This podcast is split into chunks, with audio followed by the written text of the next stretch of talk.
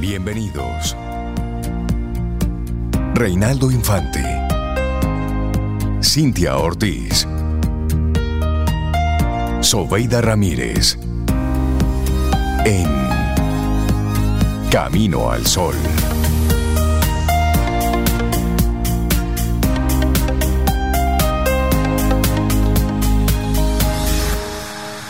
Comienza Camino al Sol.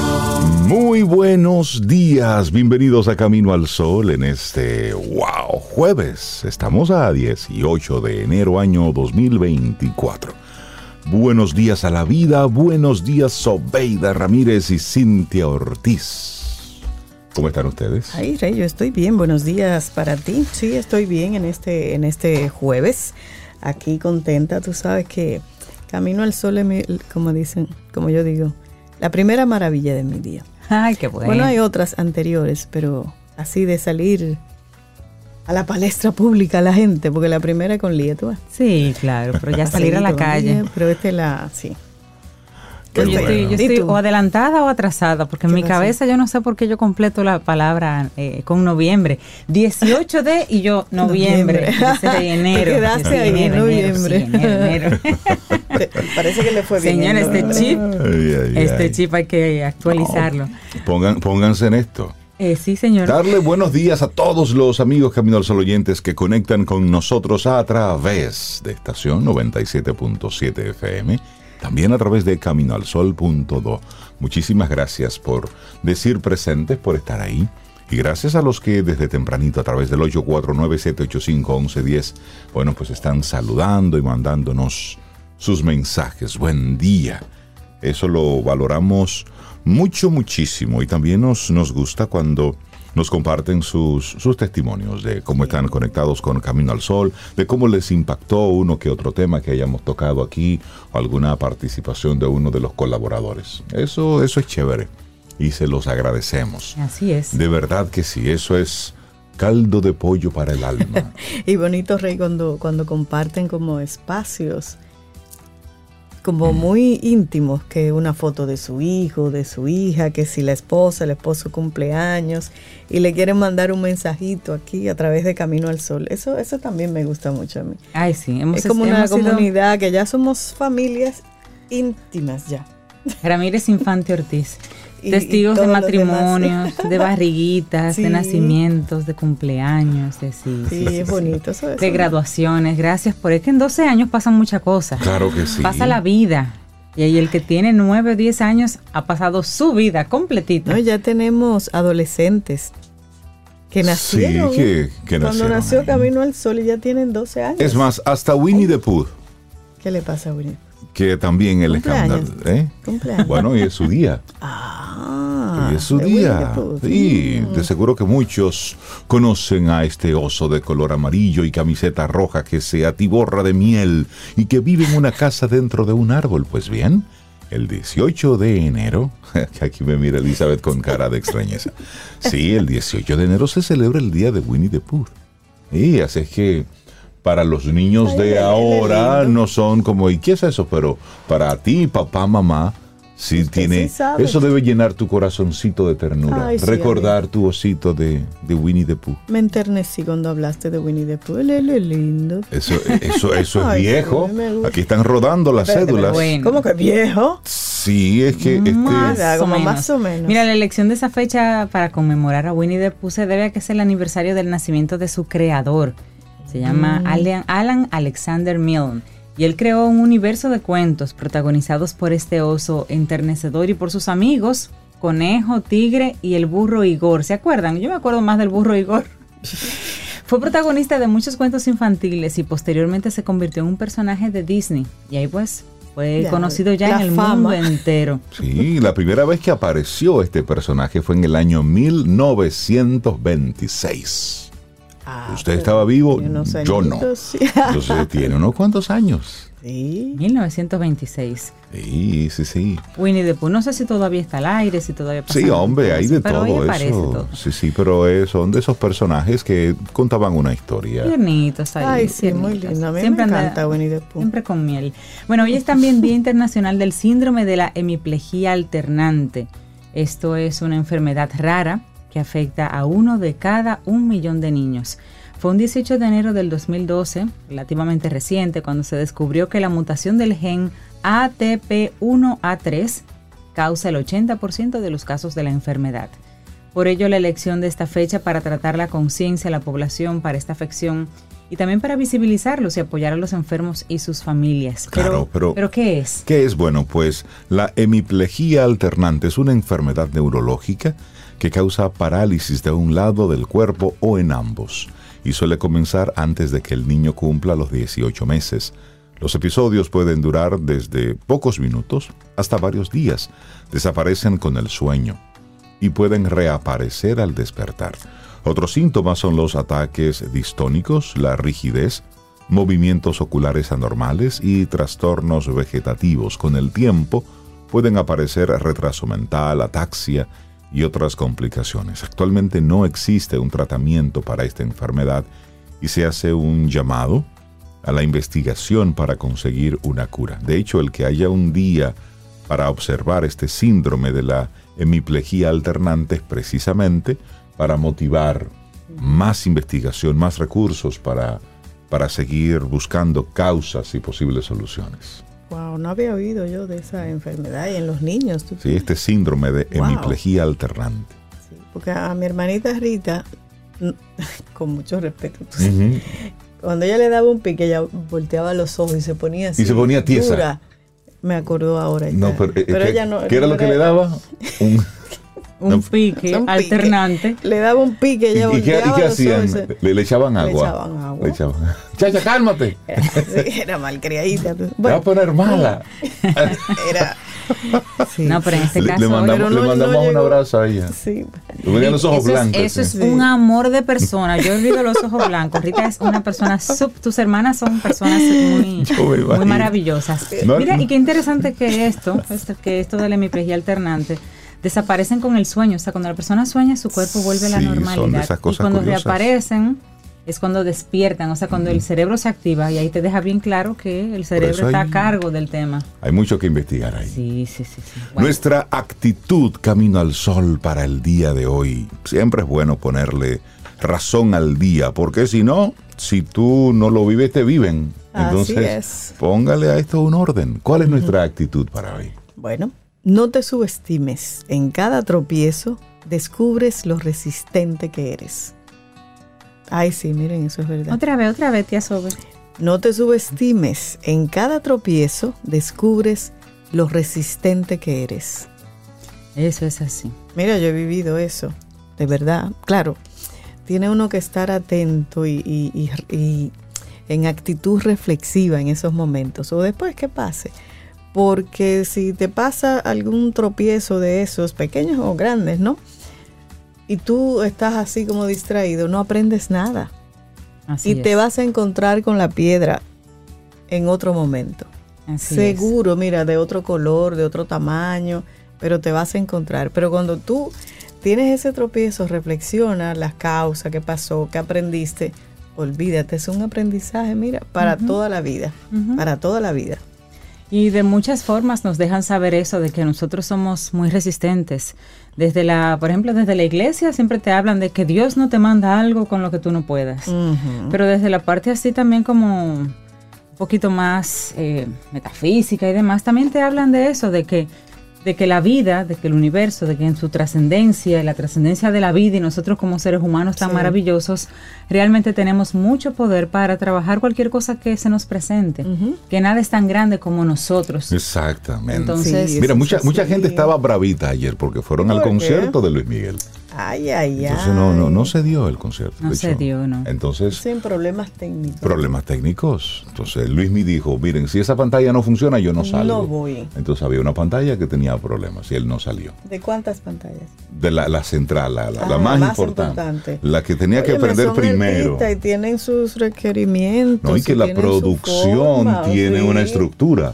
Y de repente, si ahí se proyectaba algo que era importante para todo el elemento, entonces, son temas técnicos, son cosas que pasan. Y lo bueno que dijeron, bueno, no es que se cancela para siempre. Hoy Exacto. está de nuevo. A- Ahora, si usted rompió su boleta por la molestia, pique. si usted se, se- se puso duro así y los ojos blancos y rompió la boleta, no va a Perdió su entrar. dinerito Exacto. ahí, Pero si su usted dinero. lo cogió con take it easy, mira, pues vaya hoy.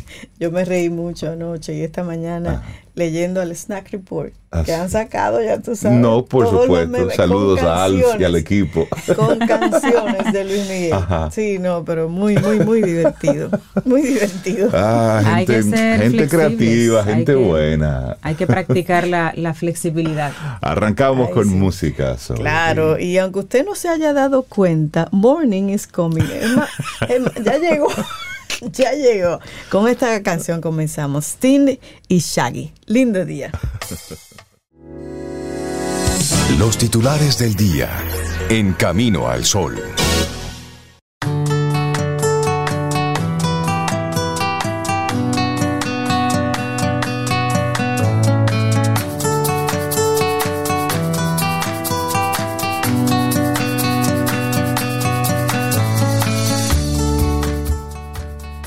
Afrontar la realidad con honestidad y mantenerse fiel a uno mismo es el camino hacia una vida auténtica y significativa. Esta es una frase de Brené Brown. Seguimos avanzando, esto es Camino al Sol a través de estación 97.7 FM. Bueno, vamos con algunos de los titulares que recoge la prensa en el día de hoy. Instituciones del gobierno firmaron un acuerdo para implementar una estrategia de ayuda humanitaria internacional en situación de emergencia.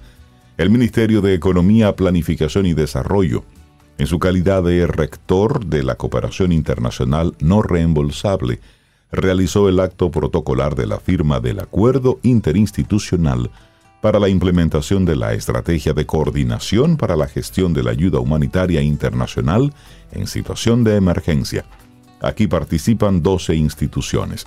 En la firma participaron los ministros de Economía, Planificación y Desarrollo, Pavel Isa Contreras, también de Defensa, Carlos Luciano Díaz Morfa, así como el viceministro para Asuntos Económicos y Cooperación Internacional del Ministerio de Relaciones Exteriores, Hugo Rivera.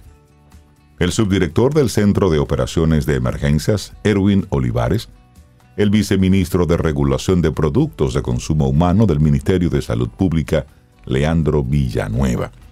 Entre otras personas de igual modo, forman parte de este acuerdo interinstitucional el Ministerio de Hacienda y Autoridad Portuaria Dominicana.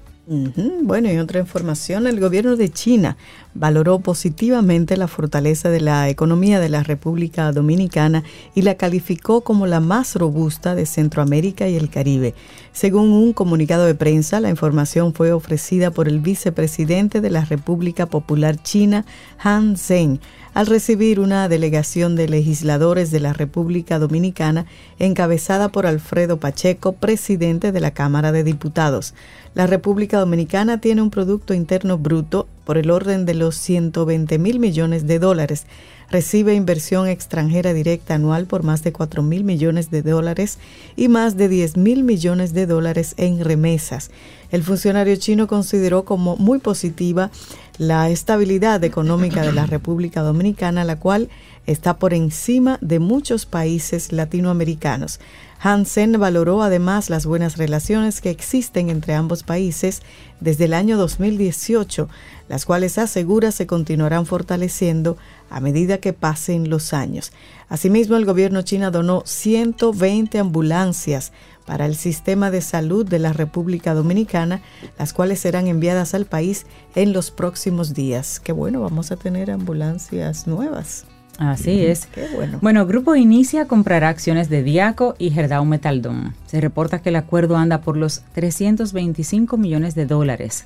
El Grupo Inicia va a adquirir las acciones del productor de acero Gerdau GGBR4.SA en las compañías Diaco y Gerdau Metaldón. Esto por 325 millones de dólares y eso lo reporta la agencia Reuters basándose en documentos fiscales presentados por Gerdau en Sao Paulo, Brasil y eso ante las autoridades del mercado de valores. Según la información, Gerdau acordó ven- vender cerca del 50% de las acciones que tienen ambas compañías con activos que incluyen fábricas de productos metalúrgicos, entre ellos varillas. Diaco y Gerdau Metaldom son sociedades que Gerdau posee junto a Inicia. El DAO espera que el acuerdo, que todavía debe ser aprobado por los reguladores, incluyendo una institución antimonopolio de Colombia, se complete en el primer semestre de este año. Diaco y Gerdau Metaldón, solo para referencia, operan en Colombia, República Dominicana, Panamá y Costa Rica. Cambiamos ahora de tema. JetBlue, otra vez. Los pasajeros de la aerolínea JetBlue se amotinaron ayer miércoles en el aeropuerto Las Américas en protesta por el retraso del vuelo B6 1930 con destino a Boston. Además bloquearon la puerta de embarque de un vuelo con destino a Orlando. Se quillaron, feo sí. Dicho vuelo estaba pautado para las 4.19 de la madrugada, pero salió a las 3.27 de la tarde. Diario Libre, que conversó con Luis José López, director de comunicación corporativa de Aerodom, explicó el retraso se debió a una emergencia médica con una pasajera que venía desde Estados Unidos.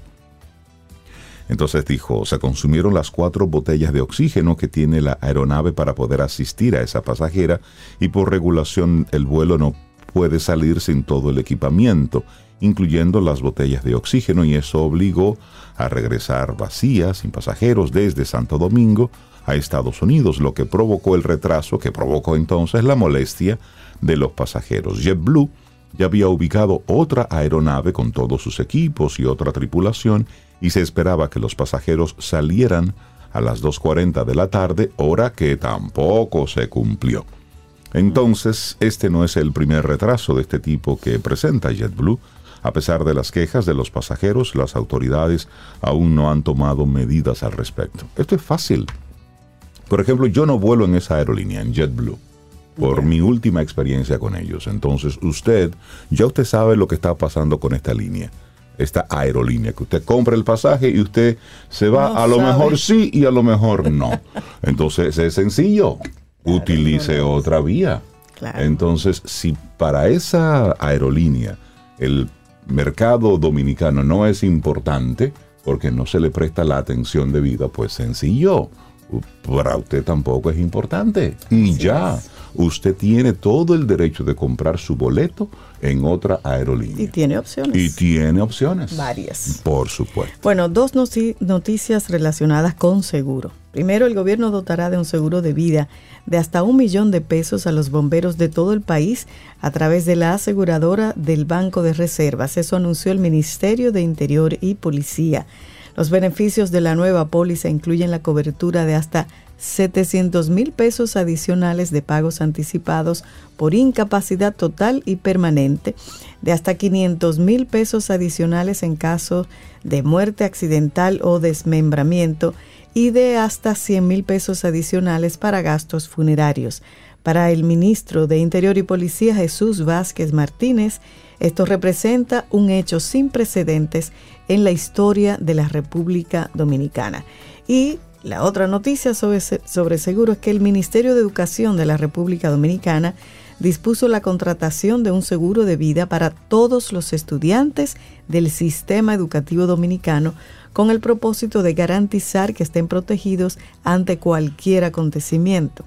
El anuncio lo hizo el ministro de Educación Ángel Hernández durante la entrega de 80 nuevos autobuses en la provincia de San Cristóbal como parte del Sistema Nacional de Transporte Estudiantil. El ministro aprovechó el acto para anunciar que en lo adelante los estudiantes contarán con un seguro adquirido a través de Seguros Van Reservas. Destacó que la póliza tendrá una cobertura de hasta 150 mil pesos por estudiantes. A través de una nota de prensa, la institución precisó que la póliza estará vigente en horarios escolares, incluidas todas sus jornadas dentro del recinto escolar y en el trayecto que recorran los estudiantes desde y hacia sus hogares y desde y hacia el centro educativo. Mm. Bueno, vámonos al plano internacional. Estados Unidos sancionó ayer miércoles al expresidente de Guatemala, Alejandro Yanmatei Estuvo en la presidencia desde el 2020 a 2024. Le prohibieron la entrada a su territorio y lo acusó de haber participado en corrupción durante su mandato. Mm. En un comunicado, el portavoz del Departamento de Estado, Matthew Miller, asegura que Estados Unidos tiene información creíble que indica que el expresidente aceptó sobornos a cambio del desempeño de sus funciones públicas durante su mandato, que terminó este domingo con la toma de posesión de Bernardo Arevalo de León. Las acciones de Jean Matei, subrayó Miller, socavaron el orden de la ley y la transparencia gubernamental en Guatemala. Estados Unidos ha dejado claro que apoya a los guatemaltecos que buscan que los representantes corruptos rindan cuentas.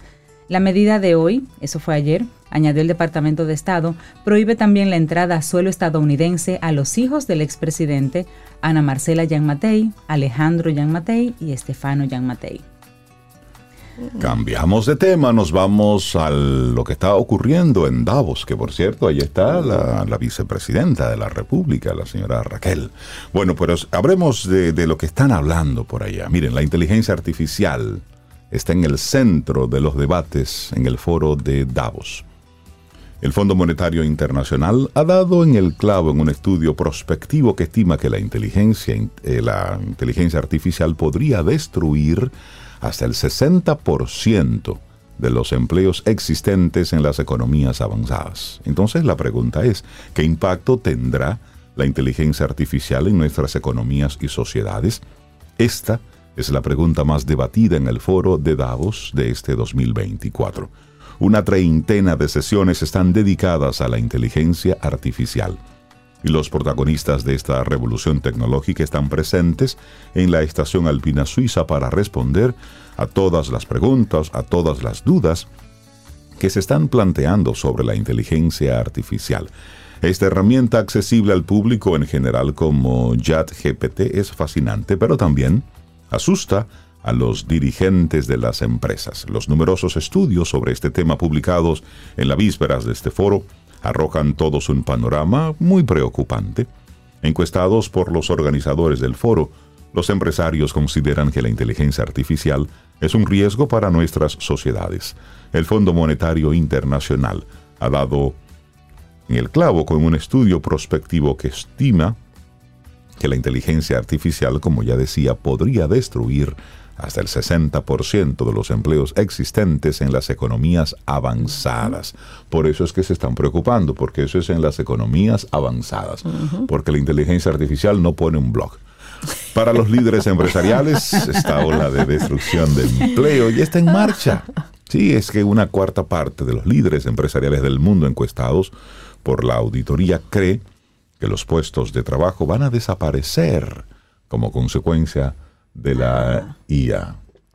Oye, ahí, mira, una noticia así como que me llama la atención sobre Dua Lipa. Dua ah. Lipa, una de las estrellas del pop más destacadas del momento, expresó su frustración por la percepción que tiene el público de ella. Ella, oye lo que... ¿Qué percepción? ah, porque ella dice que el público no quiere que tengas una voz política, no quiere que seas inteligente. Ella dice, no sé si la gente se cree que me gusta leer libros, dijo. No quieren que seas político, no quieren que seas inteligente y yo soy mucho más de lo que hago. Después del éxito del sencillo New Rules, que la lanzó a la fama en 2017, la cantante británica albanesa creó un club de lectura, un boletín de estilo de vida y un festival internacional de música en Pristina, en Kosovo. También ha sido noticia por sus opiniones políticas. Criticó la postura del gobierno británico sobre la inmigración y pidió un cese al fuego en Gaza. En entrevista con la revista Rolling Stone afirmó que su visión del mundo se forjó a raíz de la experiencia de sus padres que huyeron de la guerra de Kosovo en los años 90. Mi existencia es política en cierto modo. El hecho de venir, vivir a Londres porque mis padres se fueron de la guerra. Lo siento por la gente que tiene que abandonar su hogar. Desde mi experiencia de estar en Kosovo y entender lo que hace la guerra, puedo decir que nadie quiere realmente abandonar su hogar. Lo hacen para protegerse, para salvar a su familia, para cuidar de la gente a su alrededor ese tipo de cosas para tener una vida mejor. Así que me siento cercana a eso. Muy bien. muy bien. Era una posición responsable de ella. Y, eso está muy bien. Y ella sabe de qué habla porque ella sí ha vivido. Sí, sí, a través de su familia, si no en carne propia, a través de su familia, lo que, ella, lo que ella cuenta ahí. Sí, y es cierto, a veces pensamos que las figuras públicas no tienen derecho a tener una postura en algunos temas. Ahí le ha salido, por ejemplo, a temas, por ejemplo, a en estos días. Mira, Susan Sarandon es famosa por estar siempre en, en protestas Pero es la y, misma apoyando, y industria. apoyando cosas. Sí. Es la misma Mel industria Gibson que habla. pone la Sí, censura. Pone la censura. la- Bueno, lo- Pero claro. son personas, Y lo como hemos ella dice. estado viendo con la con este conflicto de Israel y Palestina, como Sí. todo toda actriz, actor que habla ha al opinado. respecto desde Hollywood recibe una reprimenda, Una censura. una censura. importante. que ha opinado defendiendo a Palestina de alguna forma. Exactamente, Ah, o por lo menos pidiendo el Israel o cese del o fuego. pidiendo Sí, el algo cese, así. ha tenido, ha tenido eso. Sí, y, somos, y es verdad, somos más de lo que hacemos. Así es. Laboratorio Patria Rivas presenta En Camino al Sol, la reflexión del día.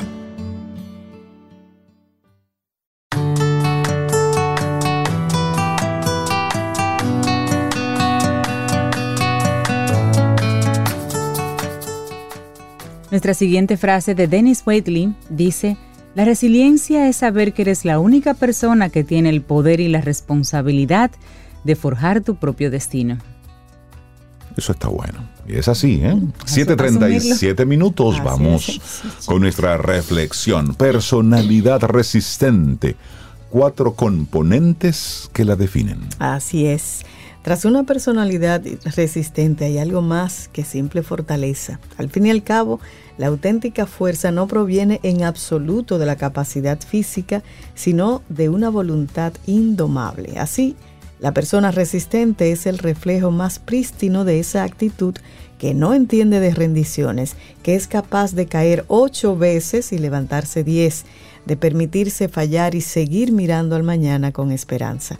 A pesar de que todos hemos oído hablar en algún momento sobre este tipo de perfil de personalidad, es interesante saber que su conceptualización surgió en los años 80 en el campo de la psicología social, algo que le interesaba a Susan Kobasa, psicóloga de la Universidad de Chicago, era entender qué tenían de especial ciertas personas capaces no solo de tolerar mejor el estrés, sino que además aprendían de las circunstancias más adversas, de las situaciones más demandantes.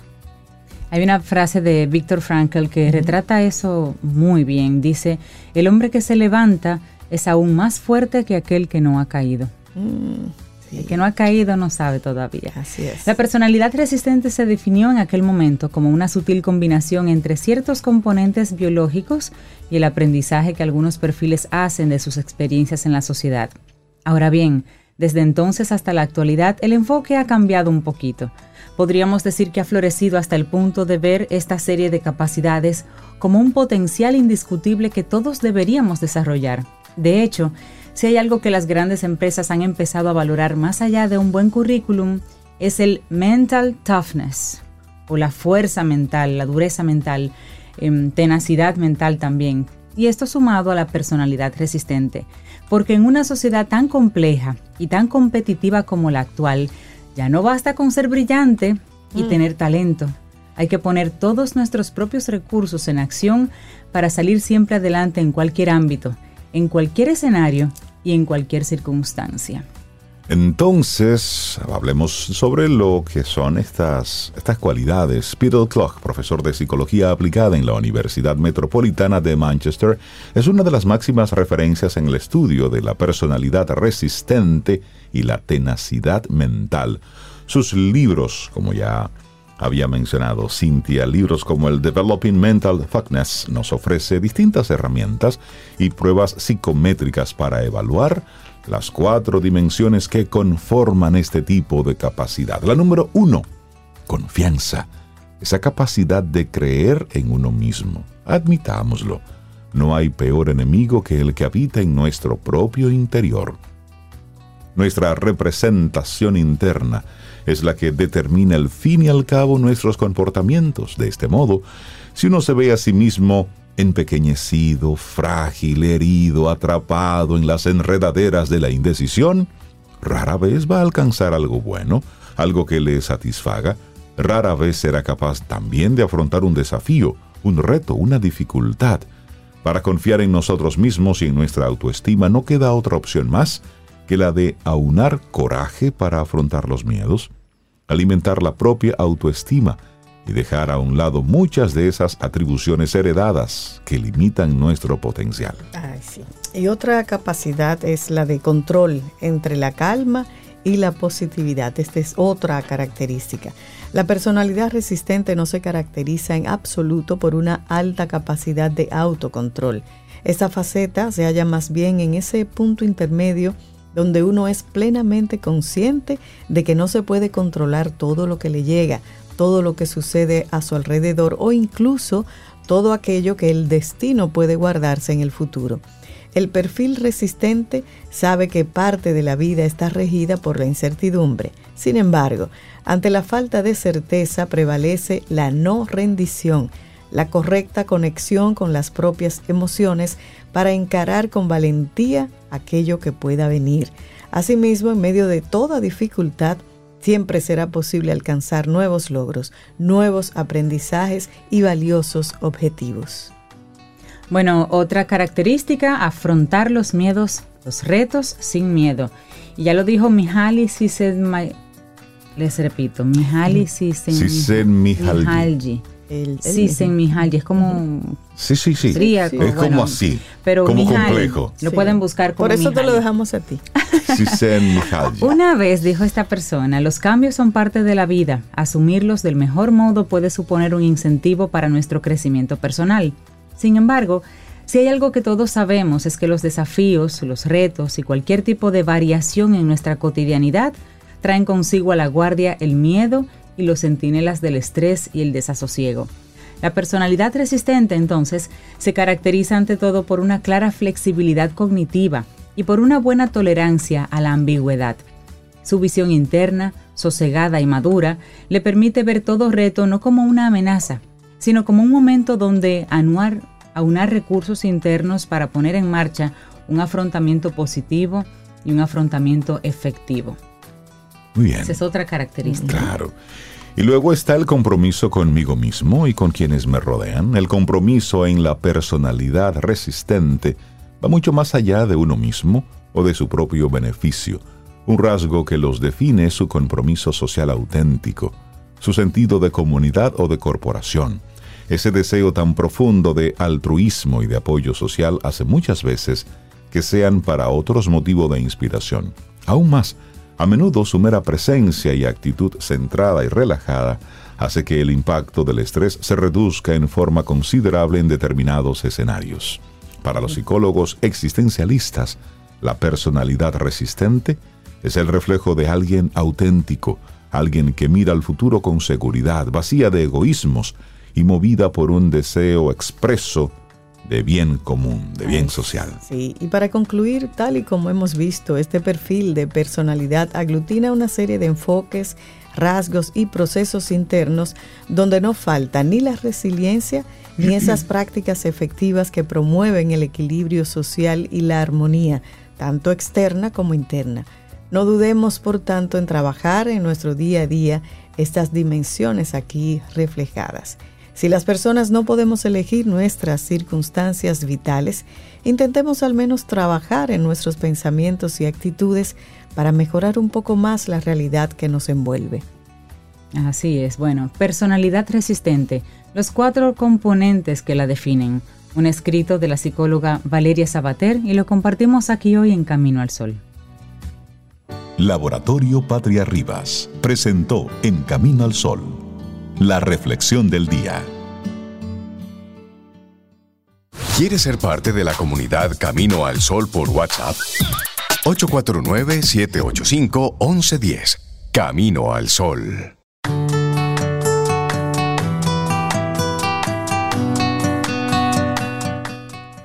No reces por una vida sencilla. Reza por la fortaleza de resistir una vida dura. Bruce Lee. Seguimos en este Camino al Sol. 7:47 minutos es jueves y estamos ya a 18 de enero. Esto arrancó hace rato, ¿eh? Y darle los buenos días, la bienvenida a nuestra coach personal, a Fénix Pérez, que de nuevo se suma al equipo de colaboradores de este Camino al Sol en este 2024. Fénix, buenos días, ¿cómo estás? Ah, la dicha. Aquí son las 4 y, y Las 4 y 47 de la mañana, gracias. Ah, pero por eso está muy bien. ¿Y por dónde ¿Dónde andas, Fénix? Ay, aquí andamos en Utah viendo la nieve ¿Cómo? En Utah, ay, hace ¿Y frío. cuánto está la temperatura? y, lo- haciendo masterminds. Ah, pero eso está. mira. Atendiendo gente que, que- que hacemos masterminds online. Eh, pero bueno, se eh, valía el esfuerzo venir. Y, y nada, vinimos aquí, tú sabes, a cariño y a recibir cariño, porque aquí esto No, es de la eso, de eso va, de eso se trata. Qué bueno, Fénix. que Qué estás bueno, qué bueno. A dos grados Celsius. por allende en los mares. Lo que resolvemos en grupo es tu propuesta de tema para hoy, Fénix. ¿Qué resolvemos en grupo? Amigos, que eso está como alineado. Digo feliz año nuevo. Feliz ¿verdad? año nuevo, todavía se vale. Mira, lo que resolvemos en grupo, yo me he dado cuenta que tiene una fuerza especial. ¿ah? Lo que yo, lo que trabajamos en los masterminds, eh, son ocho, son siete, ocho semanas lo que nos reunimos un mastermind. Y lo que se resuelve ahí, como que se queda resuelto. ¿Mm? Por lo, a- al nivel al que se trabajó, se queda. Por lo tanto, tú te quedas con una plataforma para poder continuar. Entonces, ¿qué es lo que normalmente nosotros venimos a- a trabajar a estos grupos? Y lo digo para con, para, incluso esto va alineado con lo que ustedes estaban hablando en el, en el artículo, en la reflexión de la, de la psicóloga Valeria Sabater. Nosotros, eh, eh, la idea es como compartir para ver quién se identifica, porque uno se siente muy solo. La gente ambiciosa, como todos nosotros, ¿verdad? Eh, ambicioso bien. Sí, eh, sí, ambicioso sí. sin mala onda, ¿no? Sí. Sin, sin avaricia, ¿no? Sí, lo que El estamos, ambicioso lo que sano. estamos, claro, lo que estamos buscando, hacerlo distinto, hacerlo mejor, tener más. Eso está bien. Exacto, exacto. Eh, el ambicioso, eh, a veces nosotros, eh, como ambiciosos que somos, que somos inconformes, por lo tanto estamos todo el tiempo juzgando y juzgándonos a nosotros sobre todo, eh, nos podríamos sentir muy, muy solos. Dicen que la cima es un lugar muy solitario y, no es que es solitario, yo entiendo que lo que pasa es que nosotros, eh, hay un trayecto que se da de cambio de tribu. Es una cosa muy terrible. Pero una de las cosas que, que en los grupos se ve, no que lo que van a trabajar, pero se ve bastante, que las conversaciones ya con mi gente que yo me juntaba antes, o sea, digamos un gerente, si lo ascienden a director, ya no tiene el tiempo para sentarse a hablar cosas de gerente con los gerentes, ya sus amigos, sus compadres que fueron 10, 15 años gerentes o que tenían el negocito uno al lado del otro, ya yo estoy a, a un nivel de conversación no mayor, diferente. Entonces, por eso que se siente solo, porque hay, hay un espacio en el que parece que voy un poco sola, en lo que conecto con más personas que están en la misma línea que yo, y yo no tengo que abandonar a nadie, ni me tengo que dejar abandonar tampoco. Pero sí hay que ser consciente que ya el, tiempo es como me dijo un cliente una vez, me dice, Feni, yo no me puedo sentar en el colmado a beber cerveza con los tigres. Yo soy un hombre ya de 40 años. Yo tengo que, yo tengo que, que lograr el liderazgo Claro. de otra manera. No, y es entender el momentum que tú estás viviendo. Correcto, el por eso, por eso vida. yo recuerdo cuando, cuando Cintia y yo nos casamos, que una, una persona se me acercó y me dijo, mira Rey, los amigos de, de la soltería, de esa etapa, no son los amigos del matrimonio. Y me, expli- y me explicaba el por qué. Y, y a mí me hacía, en ese momento me decía, pero ¿cómo yo voy a dejar mis amigos de infancia con los que yo me reúno? Dicen, lo que pasa es que ya ellos mentalmente están en otra cosa. Entonces te van a poner a ti en otra cosa. Cuando tú Ay. estás entrando a otro Cuando tú estás territorio, entrando a otro claro. territorio. Y eso pasa igual en el aspecto Sí. profesional. Es un buen consejo. Buen ¿Quién consejo. fue ese? Se llaman un vinito. Pero es, Así pero es cierto. Me imagino, me imagino a Don Rey diciéndote eso. No fue él. Qué bien, es verdad, es verdad. Hay un ciclo de vida. Sí. Eh, Exactamente. Entonces, ¿a qué viene principalmente en los últimos masterminds? Después de pandemia, que han sido muchos. O a salir del estancamiento. Estos son los masterminds abiertos a propósito de que estoy convocando, estamos convocando para un nuevo grupo que comenzamos en febrero, eh, que va a ser el último, el único de este año. Eh, ent- ¿Qué viene? A, o a salir del estancamiento o a verificar que no están estancados. Ese es uno. Lo segundo que vienen es a verificar que las decisiones que, que, tienen que tomar o que están tomando o que ya tomaron son las correctas y son las adecuadas para ese momento. Vienen a eso.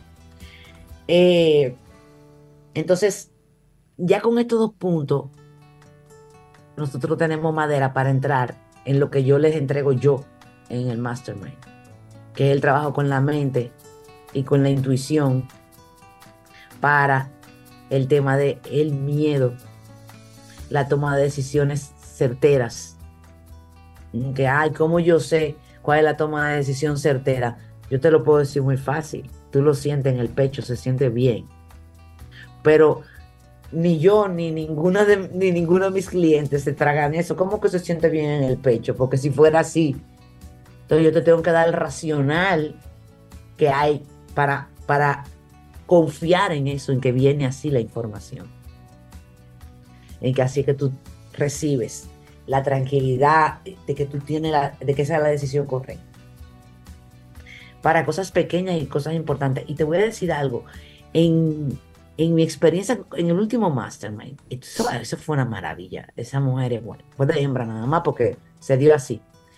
Eh, hubo una que eso fue un caso impresionante. Una tipa que iba como un caballo. Ahí, a un trote. Y ella, cuando ella se expuso,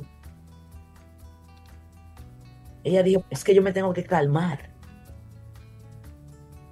Y se calmó y comenzó a ver resultados diferentes. Porque era acción, acción, acción, acción, acción. Y no dejaba que ninguna acción se desarrollara cuando ya la pisaba con la otra.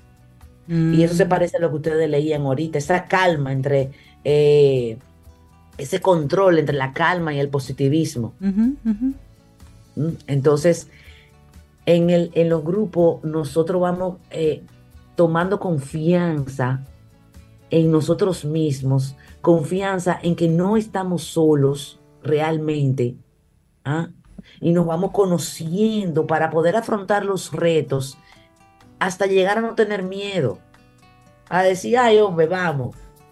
Pero sin ser, sin ser, ¿cómo se llama? ¿Cómo que se, esa palabra? tengo mucho que no la uso. Eh, pero, sin ser como de respeto con las situaciones, ¿no? Sin ser más arriesgado de la cuenta. Eh, aprendemos a tomar decisiones y a confiar en nosotros de una manera efectiva. Y entonces las cosas comienzan a fluir. Yo leí el otro día una cosa loquísima que decía ahí que, que la, el cómo es territorio de Dios. Y yo, ah. Sí. Sí, sí, sí. Reflexión, Lo es el que. Lo tuyo es el, el que y hacer la tarea. Exacto. Exacto, o sea, yo solo tengo que decidir lo que yo quiero y, comenzarme a mover y se va a ir y se va a ir se va a ir fluyendo. Tú sabes que eso eso es mucho más fuerte de lo que suena, porque nosotros nos enfocamos que queremos esto, pero lo queremos de esta forma. Entonces nos empeñamos en alcanzar ese algo de la forma en cómo nosotros entendemos que ese algo debe llegar. Y ya. Y exactamente. Y nos cerramos. No, hermano, usted quiere A, pero usted lo puede trabajar. Alguien se lo puede regalar, lo puedes heredar. Alguien llega a un momento y dice, mira fulano, eh, esto está aquí para ti. Es decir, hay diferentes vías para tú llegar a ese punto. Oye, y nosotros, eh, sea, yo, mira, yo crecí sin creer en nada. A mí no me habla de creencia, ni de Dios, ni de nada de eso, que nada de eso ni, ni existe ni sirve. O sea, ese era, tu, ese era tu pensamiento. tan rampal que yo nunca, nunca me dejaron creer en el niño Jesús, ni nada de eso. De chiquita me lo dijeron claro todo. Caramba, doctor. No, ser inocencia, no, sí, ahí mira, pero ellos pensaban que lo estaban haciendo sí, bien. Sí, sí, claro, desde su punto. imaginaron este almendrón que te va que, con tanto trauma esta pobre muchacha dije pero hija mía mi papá me dice perdóname y lo único que necesitaba era creer en Santa Claus eso era lo único. Los tres pobrecitos le llevaban digo bueno por lo menos tengo un manicomio tú sabes pero eh, pero el- hasta se me fue la idea. Eh, ¿De qué era que estábamos hablando? Estamos hablando de, de los grupos y de las cosas que a veces nosotros queremos. Ah. Tenemos que, que dejar que Dios. Yo- claro. Pero ahora yo te digo, a mis 48 años te digo, mi hermano, el cómo no es territorio suyo, usted pida y comienza a mover su 1%, que todo lo otro se va a plantear. Y cuando yo tengo esos clientes que son como yo, ultra racionales, ultra mega racionales, que son la mayoría, porque los clientes míos parecemos que me hicieron en un mismo molde, y yo le digo esto y le digo, pero eh, tú no tienes que creerme. Dime de tus logros más grandes, ¿qué tú has hecho para conseguirlo? No, yo me he fajado. Vamos, ¿cuáles son? Dame tres logros grandes. Este, este y este. Ok, y me lo mencionan y le digo, ok, ¿qué hiciste para lograr eso? Y se quedan así, dicen, bueno,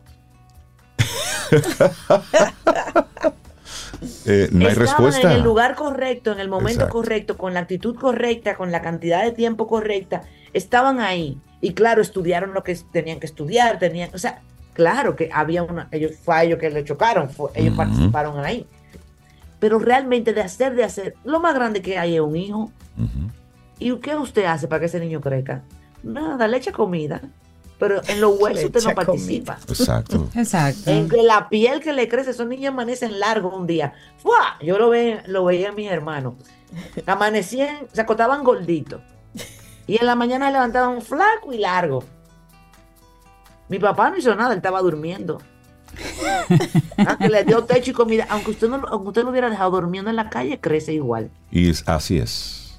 Pero Y sí ese es punto de que tú enfocas el, el y qué y hay algo, y hay algo- otra cosa que se enfoca en el cómo, que El, te universo cómo. conspira cuando tú tienes claro lo que quieres. Así y es. trabajas para eso. Es- Entonces, es, tú dijiste la palabra, Zoe, claridad. Claro. es el común denominador de todo el que sale del mastermind.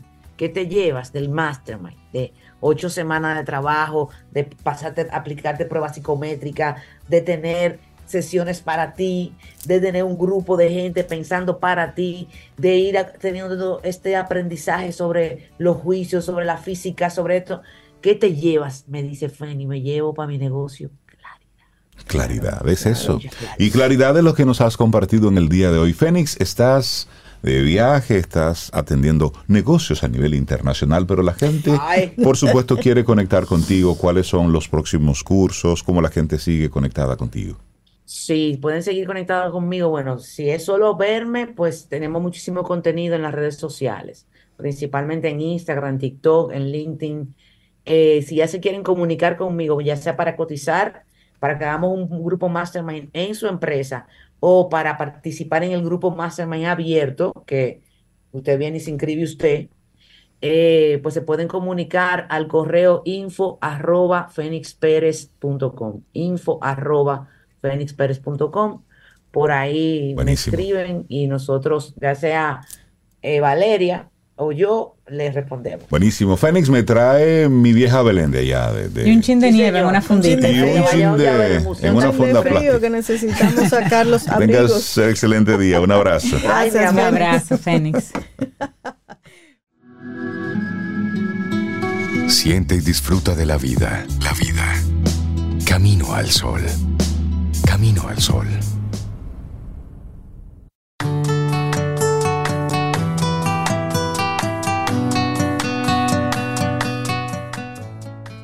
Mantenerse en pie después de una caída no es solo un acto de resistencia, sino una- declaración de determinación ante la adversidad. Winston Churchill. Y continuamos en este Camino al Sol. 8, 6 minutos en la mañana de este jueves. Estamos a 18 de enero 2024. Buen momento para conversar con Richard Douglas y su opinión personal. Richard, buenos días. Bienvenido de nuevo a Camino al Sol. ¿Cómo estás? No te te escuchamos. escuchamos. Es- tienes el micrófono mute. Apagado. No, hombre, la, Ahora sí. sí te escuchamos de alto, nuevo. claro. pero es que el silencio habla tanto como lo que Eso sí, eso sí. Es repetido. Tú me preguntaste, ¿cómo estás? Siempre que yo estoy en Camino al Sol estoy bien. Esto es, esto es un spa. Qué bueno estar contigo aquí de nuevo. Esto es un jacuzzi de Un felicidad. jacuzzi. Jacuzzi de felicidad. Me gusta esa descripción. Claro. ¿Cómo están ustedes? Bien. Estamos bien. Estamos bien. Lo que no está bien se está trabajando. Exactamente, se va la gente a lo mejor cree que gestionando. nosotros no tenemos problemas. Se va gestionando. Se va gestionando. Todo en administración. Qué bueno. Yo estoy muy contento de poder estar aquí con ustedes hoy otra vez, dándole las gracias por este chance a ustedes y a Supermercados Nacional la gran diferencia de permitir dar mi opinión sobre una actuación que vale la pena reflexionar sobre ella. Porque ¿qué es una buena actuación? Una buena actuación es una actuación que te convence de que yo soy el personaje, no de que yo soy Richard Douglas, o yo soy eh, Fran Peroso, o yo soy Pepe Sierra, o yo soy Leonardo DiCaprio. No, ese es solamente el instrumento para convencerte de que yo soy el personaje. En este caso, ah, estamos hablando de un personaje que es histórico. Entonces es, es mu- muchísimo más difícil tú eh, lograr que la gente crea que tú eres ese personaje porque tú sabes que eso pasó hace tiempo. Tu yo consciente te dice, esto, esto contando una historia que están, pero que tan bien contada está desde el punto de vista de la actuación. En este caso, Joaquín Phoenix, en la película Napoleón de Ridley Scott, eh, nos da una, una referencia de buena actuación a nivel que hace creíble, confiable, convincente un Napoleón. Y tú dices, diablo, pero que ese ese era Napoleón, que, que ese era. Ese tipo está tan bien hecho, tan bien representado, tan bien eh, actuado, que tú sientes que tú estás viendo a Napoleón en su tiempo. Claro, esto con la magia del cine, que tiene eh, todo su trabajo de dirección y de actuación y de arte y de vestuario y de maquillaje. Pero sobre todo el arte de la dirección cinematográfica. Como este señor, que ya casi siempre que hablo de un director digo un muchacho, porque cualquier carajito tiene 60 años, pero este ya no tiene 60, tiene 86, Wow. pero sigue tan activo como si tuviera 12. Sí. Ridley Scott, eh, además, le gustan esas películas que son eh, de una gran producción, que son magnánimas, hi- históricas. El, el gran director del Gladiador, que nos promete para el 2024 el Gladiador 2. Eh, Ridley Scott es el director de El Gran Duelo, el director de, de grandes películas así como magnánimos, Alien, aquel Ujú. Alien, el invento también que también es futurista.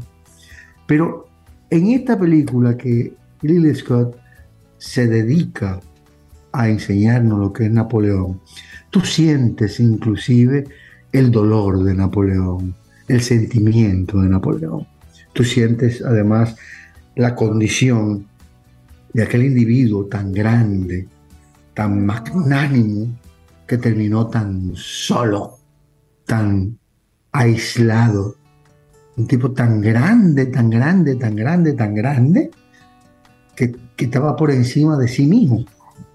O sea, es que, es que yo estoy por encima de mí, es que, y que qué me importa a mí que a mí me, me al final me hagan como le hacen a todos los hombres que han tenido ese trabajo en la historia de, de descubrir cosas nuevas, de descubrir naciones, de- de- de hacer que las cosas funcionen. Napoleón era un individuo que terminó comparándose con Alejandro Magno, que fue el más grande de todos los emperadores del mundo. Y sí, terminó, terminaron diciéndole, ya es hora de que tú seas el presidente de Francia. Y, y se, se, se- se de las pocas veces que se el presidente. Pero ¿cómo va a ser? No, primimito, no. no. No, yo no puedo hacer eso. Voy a ser emperador de Francia.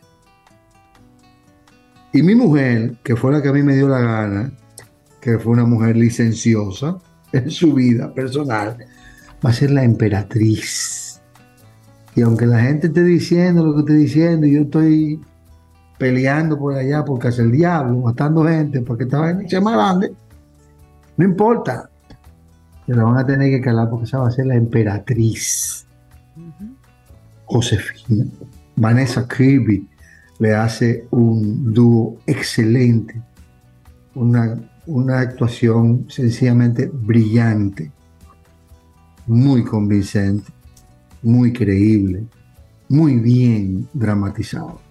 Aquí se hace acompañar de una serie de actores que también hacen su papel magníficamente.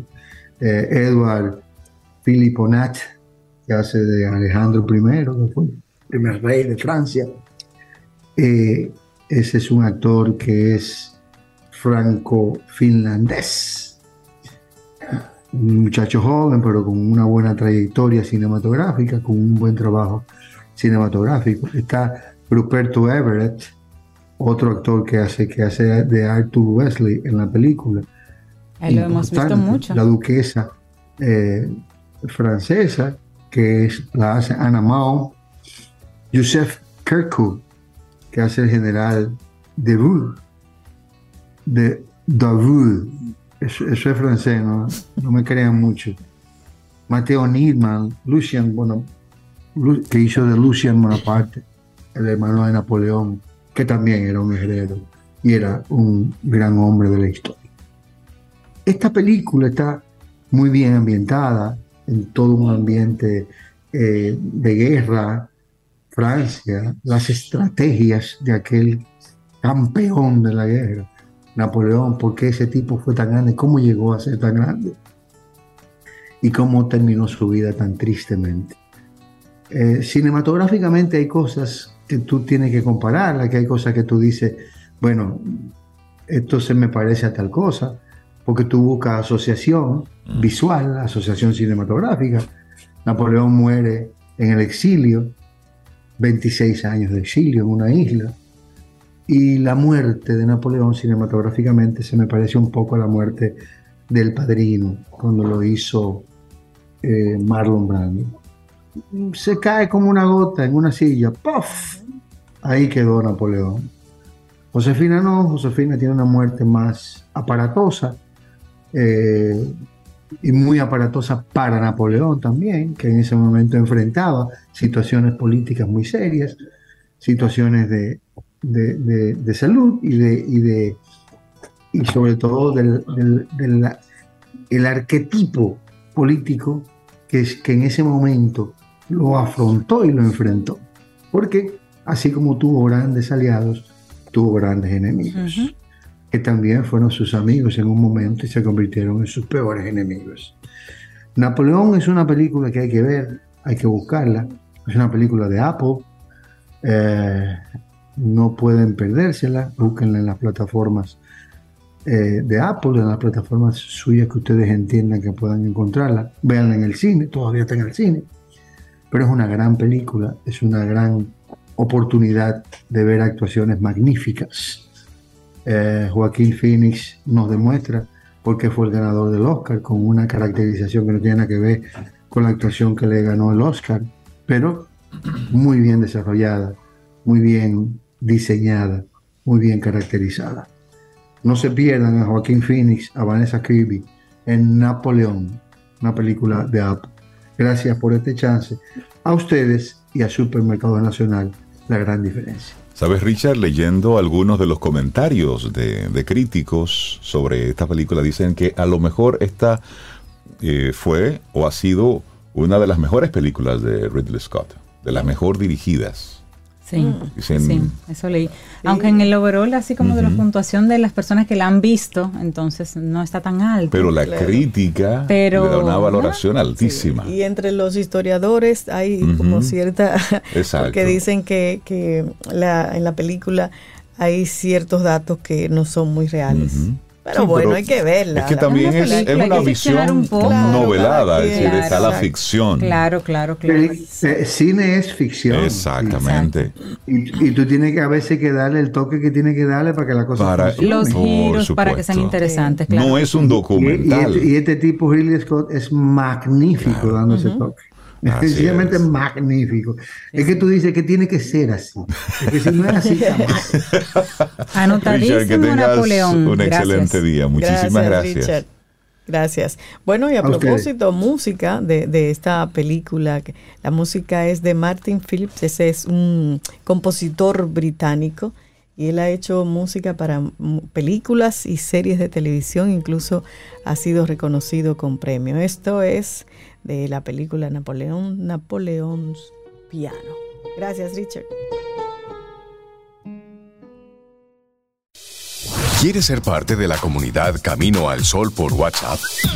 849-785-1110. Camino al Sol.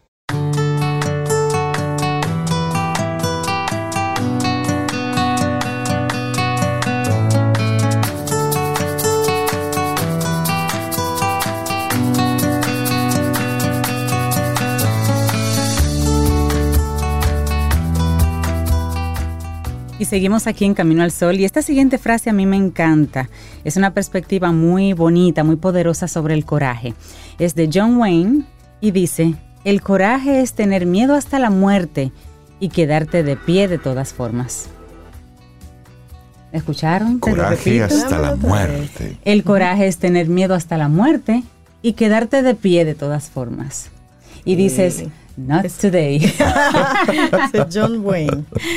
Así Qué bien. Nosotros seguimos aquí avanzando en este camino al sol y recordarles que en la semana que va del 4 al 9 de febrero se estará llevando a cabo en nuestro país lo que es la Jornada Dominico-Americana de Cirugía Reconstructiva. Esto es totalmente gratis. Entonces, se van a estar realizando distintos tipos de cirugías. Por ejemplo, paladar y labio hendido, contracturas por quemaduras, deformidades de manos y pies, también cirugía reconstructiva del pabellón auricular. Esto será, repito, del 4 al 9 de febrero y el domingo 4 de febrero será el día único de evaluación de los pacientes. Esto, como cada año, ocurre en el Hospital Docente Universitario Padre Villinia y en la calle Santomé número 39 en la zona colonial. ¿Quieres más información? Bueno, 829-206-0009.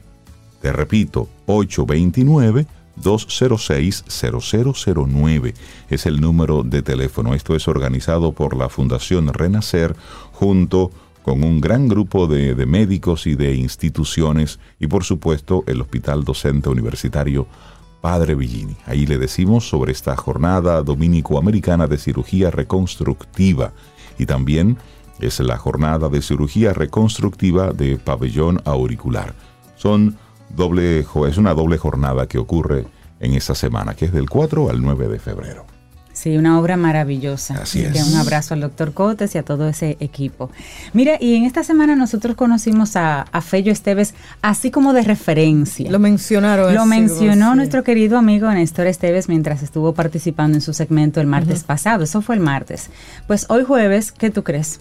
Vamos Bueno. a hablar con Fello porque él hablaba, él nos comentaba Néstor rápidamente así algo sobre unas décimas, un libro de décimas que estaba poniendo en circulación el martes. Estaba en la ciudad capital porque Fello vive en, ustedes conocen el abrazo sabanetero, es de. Sabaneta. de hecho, él no se ve uno porque él, él llegó. nació, mira, ya yo no lo conozco uno. tanto porque él nació en el Guanal, ahí en Sabaneta, Sí. en Santiago Rodríguez, y es el tercero de seis hijos procreados por el matrimonio entre José de Jesús Esteves, que lo conocían como Pusito, y Ana María Espinal. Mira, Ay, si, sí. mira si lo conozco, mira si es cercano.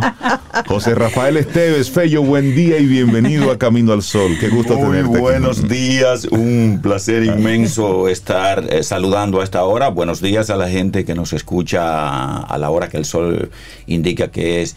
Buenos días y saludos a los que nos escucharán diferido o a lo que es Así otra hora es. en este momento. Un placer inmenso estar acá, eh, sobre todo compartiendo con gente. Hay un grupo de gente que espera que el sol llegue cada mañana, Sí. pero es un encanto estar aquí porque ustedes salen a buscarlo y entonces llevamos supuesto. camino al sol. Eso. Entonces estar con gente La que va camino al sol, estamos ¿Por dónde donde? Hermano de Esteves, ustedes saben porque Reinaldo te conoce, pero Cinte yo también un poquito, que Fello combina su trabajo en el Ministerio de Agricultura con las décimas y la poesía y además el locutor.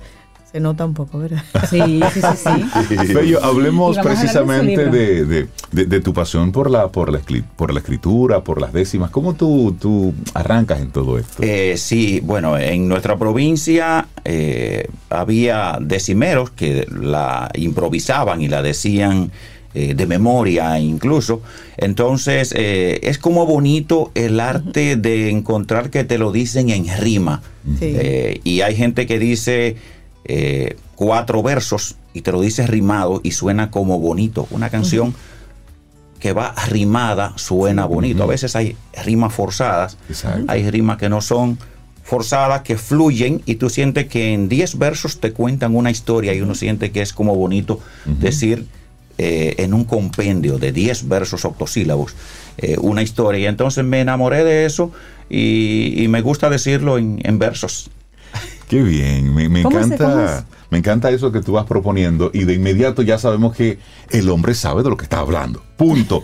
De hecho, recibiste un reconocimiento como sobresaliente en el tercer concurso nacional de décimas espinelas 2023 de la Biblioteca Nacional Pedro Enrique Sureña. Así que felicidades por ese reconocimiento. Gracias, gracias.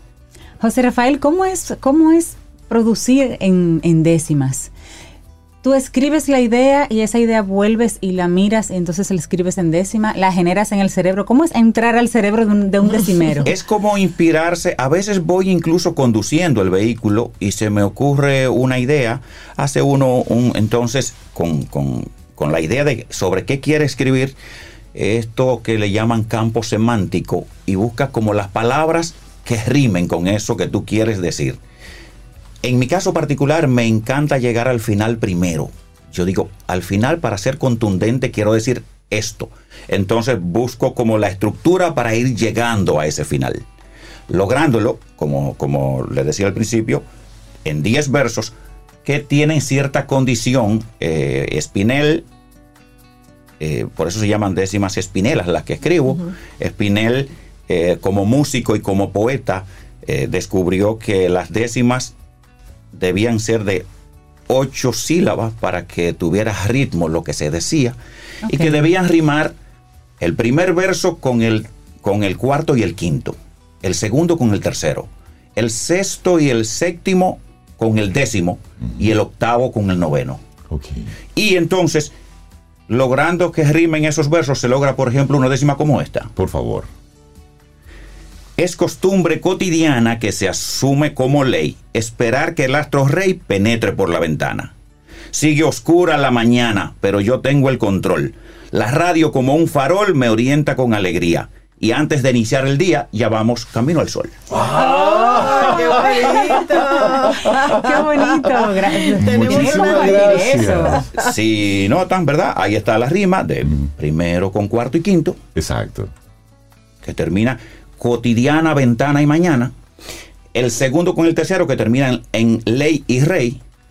El sexto con el séptimo y décimo, que dice control, farol y sol. Y el octavo con el noveno, que termina en alegría y día. Ahora, ¿qué pasa? Esa rima debe ser consonante. Digo por si no están escuchando sí, poetas sí, y dicen, solo supuesto. ha hablado de rima el muchacho. Debe ser consonante. Hay una rima que es asonante.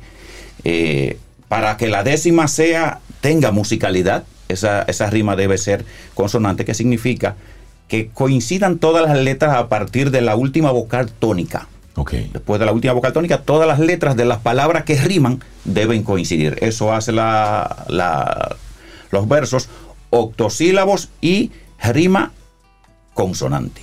Oye, aparte, qué interesante. De esa característica técnica que acabas de, de explicar, eh, ¿cuál es el tema, la vivencia que se refleja en una décima?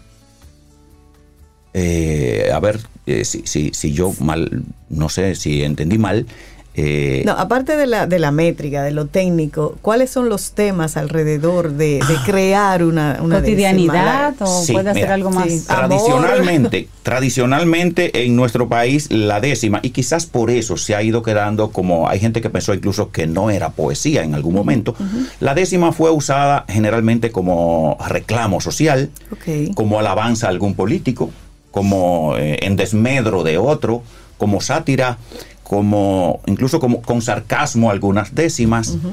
En mi caso particular, yo, aunque tengo de- eh, eh, y el libro Estivales y Espinelas tiene décimas eh, con, con, con sentido, por ejemplo, la que ganó en el concurso nacional de décima, el tema central debía ser amor a la lectura. Y entonces ah, tenía que desarrollar el tema amor a la lectura en 60 versos que tiene esa, eh, esa décima.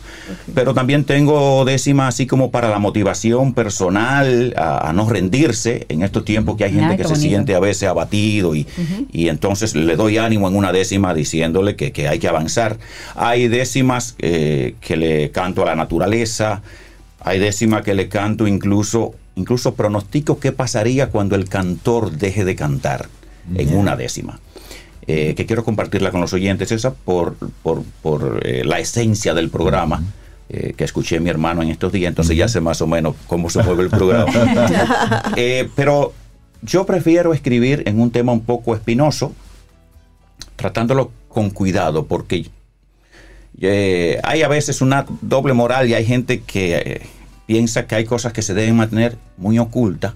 Sin embargo, yo pienso que con palabras poéticas, que con cuidado, hay cosas que, que- que se pueden decir. Y yo eh, generalmente prefiero escribirle a la mujer, a la belleza, a- con un toque un poco erótico, pero con cuidado, sin caer en vulgaridades Claro, ya. porque es posible que un dembocero te diga, te trata el mismo tema que te trata Perales, pero Perales te lo dice de un modo Totalmente. su- Sí, totalmente. totalmente. Entonces, eh, me gusta eh, eh, ese tema, por eso lo de estivales. Lo de estivales en este caso, de estío, de verano, yo relaciono un poco lo estival de mis décimas con, por ejemplo, eh, ese resplandor que genera la mujer que Benedetti escribe y canta Serrat en una mujer desnuda y en lo oscuro.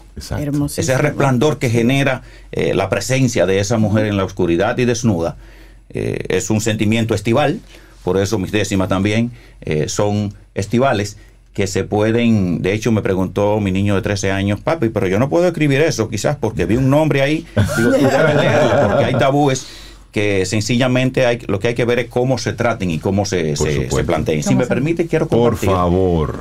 eh, una que le hice al cantor, que no es estival, es, es tranquila. Eh, pronostico esto con el cantor. Cuando no cante el cantor, el cantor será un castigo el estío, y la fresca agua del río ya no calmará el calor. Las flores ya sin color no soportarán el viento, y aquel quinto mandamiento muy fácil será violado por un pueblo descarriado y de justicia sediento. Cuando no cante el cantor, el cantor ya nada valdrá la pena, y triste la luna llena veré morir de dolor.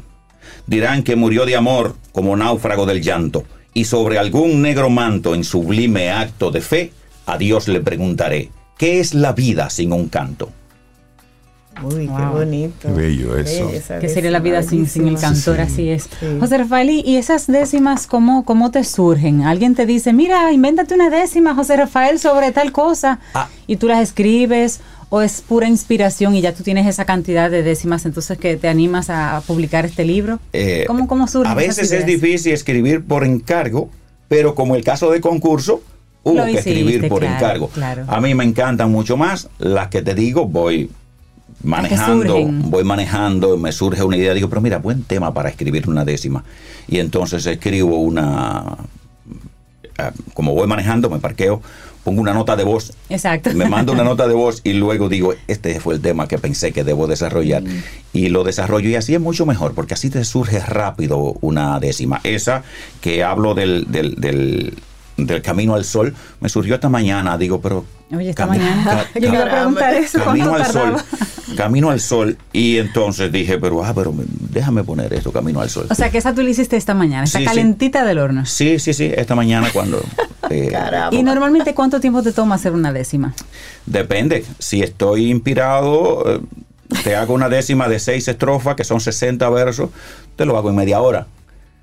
A veces la inspiración, la musa no fluye, quizás Claro. un día y te pasas un día, escribes dos estrofas, te va luego y viene, escribes dos luego. Pero las mejores son las que puedes desarrollarlas todas juntas. Eh, De, de un, de un Claro. tirón. Sí, porque esa es inspiración pura. Eh, como esto no dice nada malo, voy a hacer una estival Ok. y la hago con cuidadito. es estival, Sí, sí. pero no es, tan, no es tan mala. Los besos son expresión del deseo más profundo. Das uno, pero el segundo te conduce a la adicción. Sé que despierta pasión juntar los labios con piel, pues como lienzo y pincel en mano del buen artista, siempre cautivan la vista como a mi boca tu miel. El primero en la mejilla tan suave cual mariposa, como se besa una diosa en el culto en la capilla. El segundo en tu barbilla, y una mañana temprano un beso cayó en tu mano como en un acto de fe. Fue que medio me turbé, entiéndeme, soy humano. Hubo un beso que no di, pero fue lanzado al viento, con pleno convencimiento que él me transportaba a ti. Perdón por enviarlo así, pero no tuve otra opción, y en mi desesperación quise pensar que la brisa, veloz, certera y precisa, te lo dio en respiración. Otro beso más candente lo di en tu boca sensual y me dejaste el labial dibujado en cada diente. Ya se quedó permanente tu boca en mi corazón como mágica oración que me salva cada día, aunque parezca herejía, tu boca es mi religión. Luego nos ganó el deseo con besos de punta a punta, los dos de forma conjunta como Julieta y Romeo. La pasión en su apogeo con la cama por testigo, mis besos son un abrigo que te cubre por entera, y mi boca es prisionera en la celda de tu ombligo. Por recónditos lugares te doy besos a granel, como sátiro en burdel, logro besar tus lunares. Hay sesiones estelares en las que nada se esconde. Ahí el beso se responde con delirios de emoción, pero que por discreción no se debe decir dónde. Muy bien. Eso es un beso, es una, para la radio. Aquí hay varios comentarios para Fello de nuestros Camino al Sol oyentes. Dice Neno que Fello me engranojó escuchándole cómo enlaza a Benedetti, Serrat, Perales, que le encantó. Y dice Rosa que chulísimo recordando la lengua española. Y pregunta, ¿existen escuelas que formen decimeros en el país? Fello? No. No. Eh, Lamentablemente en el país no, pero hay talleres que se dan acá en la Biblioteca Nacional. eh, Saba, que es uno de los prologuistas de mi libro, Ese es Ramón Sá. eh, Ramón Saba, eh, da talleres y así los decimeros. A veces en las escuelas nos invitan para, para hablar de décimas y a veces nos pasa desapercibido, pero hay canciones eh, muy conocidas en el mundo, emblemáticas, que están escritas en, en- en décima y como la décima da esa melodía, fueron llevadas canciones. Por ejemplo, eh, Volver a los 17 Ah, Violeta que Parra. escribió Violeta, que canta John Manuel, que canta Víctor Manuel, Sí. y la misma Violeta, es en décima. Ya. Eh, también... eh, Mercedes Sosa también. hace eh, Mercedes también. En la vida todo es ir, que lo canta, es de un puertorriqueño, eh, Juan Antonio Correger, y lo canta John Manuel. En la vida, En la vida todo es En la vida todo es ir.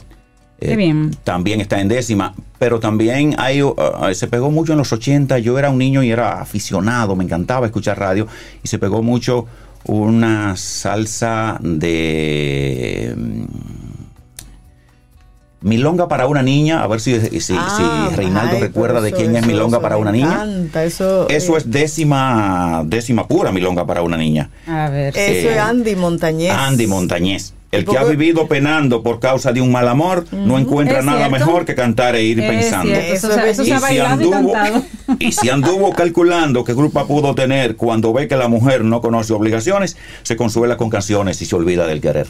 Eso Sí, lo, sí, lo escribió. Cita Rosa, que es uruguayo.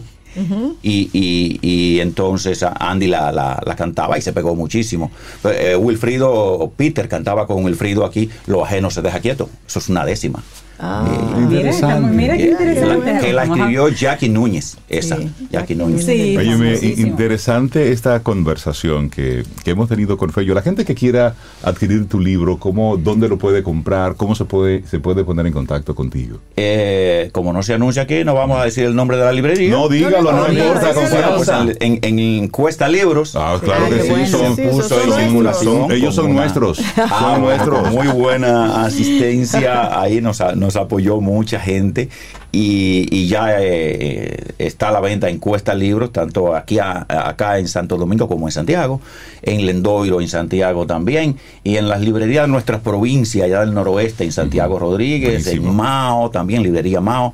Eh, va a estar en todas las librerías, porque bueno. yo donde quiera que me mueva en el país voy a tratar que hay una librería pequeña que se quede con Déjalo quede con algo. Excelente. Sí, Y en, lo- en los, festivales y en los esquineras. distintos paradores, déjalo ahí. Sí. Ponlo ahí. Y en las bibliotecas voy a donar también para que el que quiera. Claro que sí. Ya Qué fui a la biblioteca de la UNFU, hice una donación. Ahora me voy por La Vega a la universidad que me formó como ingeniero agrónomo. También eh, en Ucatesi le estaré dejando. Excelente. Y así. Qué bueno. Qué bien. José. Rafael Esteves Espinal, conocido como Fello, de Cimero. Muchísimas gracias por haber estado aquí en Camino al Sol y felicitarte por, por el reconocimiento, por, por todo lo que estás haciendo fuera de lo que es tu campo laboral, sino esto ya es Normal, tu sí, parte sí, sí. artística, y gracias por, por, por esos versos que le dedicaste aquí a Camino al Sol. Bueno, gracias a ustedes. gracias. Muchísimas gracias. Muchas gracias. Bueno, eh, Para iniciar tu día, Camino al Sol.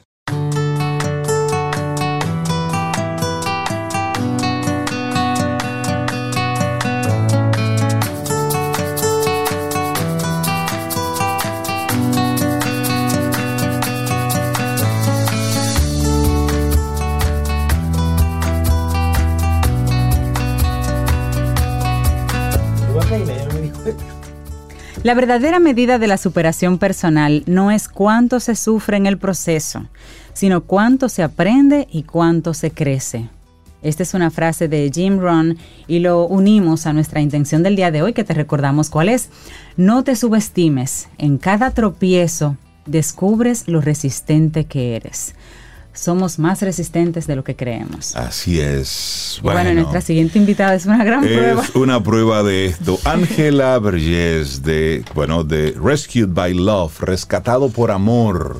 Buenos días, Ángela. Bienvenida a Camino al Sol. ¿Cómo estás? Hola, buenos días. Bien, muy bien, gracias a Dios. Óyeme, Bienvenida. escuchándote hablar sobre, sobre lo que estás haciendo a, a través de tu de tu ¿De fundación, de tu Club de de, tu sí, de, de tu es su misión, porque eso es de una tu misión de vida. sí. Hablemos un poco de lo que estás haciendo, Ángela. Mucha gente te llama y, te, y se acerca a ti porque saben que tú eh, estás desde hace algún tiempo trabajando con, con mascotas que ya la gente no quiere y están en la calle y están desesperadas. Hablemos un poco precisamente de eso que tú estás haciendo y cómo, cómo iniciaste en ello. Bueno, buenos días. Yo inicié ya hace 20 años, eh, pero rescataba más los perritos de la calle en la romana, los que estaban abandonados. La idea era, como no tenía un refugio, sino era en mi casa, eh, rescatarlos, llevarlos al veterinario, recuperarlos, rehabilitarlos para buscarles hogar. Para buscarles un hogar. Sí, esa es la, la meta siempre ha sido esa, rescatarlos de la calle y buscarle un hogar después ya que estén sanos y que volvieran a hogares eh, permanentes, porque ya fueron abandonados una vez. Entonces la Sí. meta es que ya tengan un hogar definitivo. Sí, sí, Yo trato de poner siempre un forever home, o sea, estoy buscando un forever, Un forever home. que no vuelvan a la calle.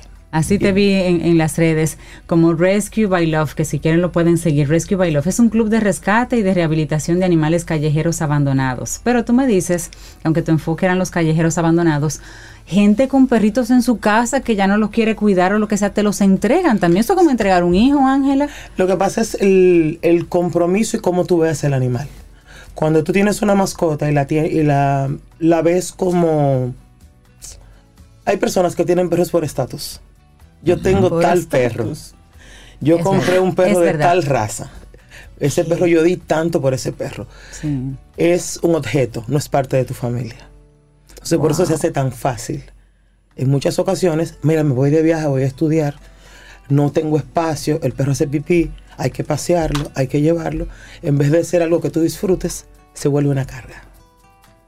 Ay, ay, Y ay. por Yo- eso cada vez más la gente lo que hace es que su responsabilidad como padre de un animalito Sí. es cederla.